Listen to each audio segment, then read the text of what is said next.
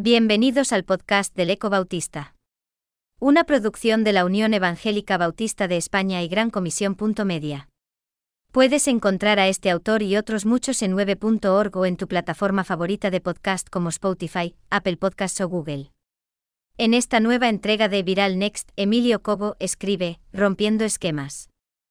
En la historia siempre han existido personas que han roto esquemas de todo tipo para brindar una nueva perspectiva de las cosas que siempre se han asumido como inamovibles en el plano social.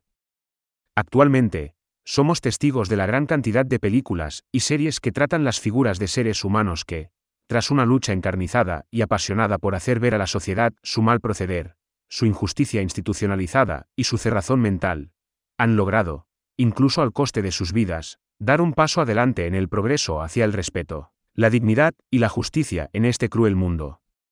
A veces, estas personas que han propiciado el cambio con su demostración incuestionable de denuedo eran individuos que se vieron sometidos a alguna clase de experiencia catalizadora que puso en sus corazones el deseo de crear un debate público sobre asuntos como el racismo, el sexismo, la pobreza o la libertad de conciencia.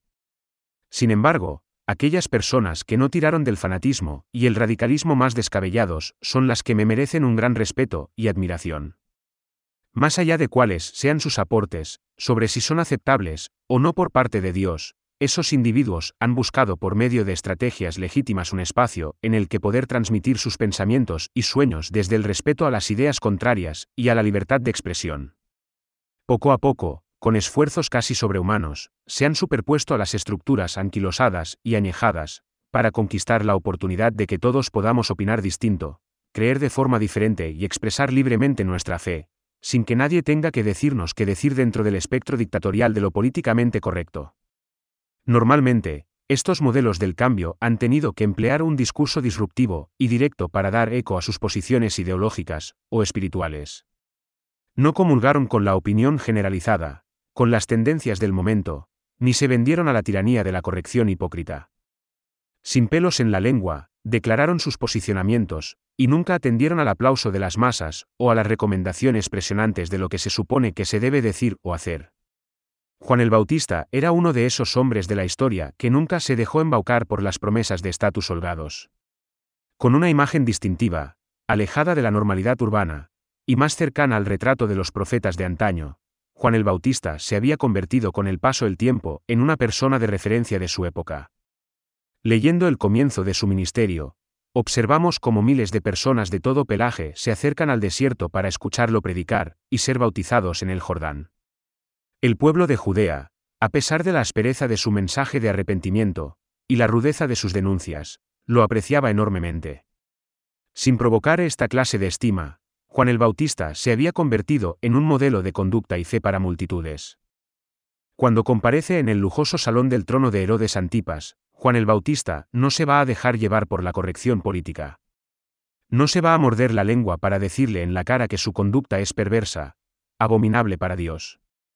Sin paños calientes, y respaldado por la verdad del Señor, espeta sin contemplaciones que, tanto Herodes como Herodías están contraviniendo las más básicas estipulaciones sobre las relaciones sexuales y afectivas que se hallan en las escrituras. Muchos que comparecieron ante el tetrarca le rindieron pleitesía a pesar de saber que no estaba en el buen camino, le aplaudieron las gracias, y se sometieron bajo el imperio de lo políticamente correcto. No obstante, ese no iba a ser el modus operandi de Juan el Bautista. No se sentía impresionado por el boato de la corte, ni sentía la necesidad de postrarse ante una persona que había incurrido en un pecado realmente vergonzante.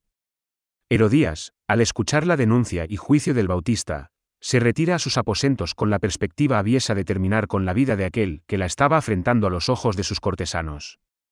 Debía urdir un plan, convencer a su amante de que lo mejor era matar sin dilación a ese mugriento profeta del desierto, algo que sucede finalmente. Una vez convencido de que Jesús era el Mesías anunciado y prometido, Juan el Bautista deja que su llama vaya menguando para que el fuego del Evangelio de salvación proclamado por Jesús crezca y dé luz a la humanidad. Juan asume su rol en el plan salvífico de Dios, y cuando ve que el verdugo entra en su calabozo, sabe que ha cumplido fielmente con su labor, y que su Padre Celestial le espera con los brazos bien abiertos para consolarlo y librarle del dolor sufrido en la tierra. Juan el Bautista rompió esquemas establecidos y displicentes en el tiempo que le tocó vivir. Se mantuvo firme en las directrices marcadas por las escrituras, y nunca buscó agradar a los hombres antes que a Dios. Eso le granjeó grandes enemigos, pero también le hizo acreedor del afecto y la imitación de muchas personas que siempre procuraron el triunfo de la verdad y de la justicia. Sí, como joven cristiano, quieres marcar la diferencia en este mundo, y decides romper cualquier esquema preconcebido que veje las enseñanzas bíblicas, aprende de Juan el Bautista y de su firmeza de carácter a la hora de enfrentarse con la mentira, la inmoralidad y la injusticia.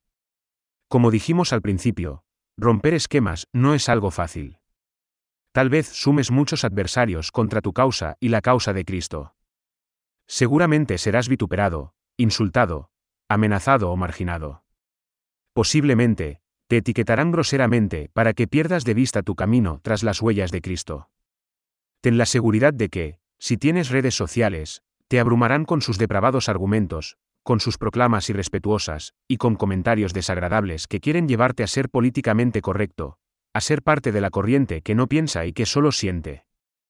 Quisiera que, mientras reflexionas sobre la clase de lucha que emprendió Juan el Bautista, y sobre la cobardía de algunos individuos por complacer a determinados grupos de presión perversos, medites sobre las palabras de Hall, un autor cristiano, así como muchos hacen bien solo para que los hombres los vean, muchos hacen mal solo para satisfacer el humor y la opinión de los demás.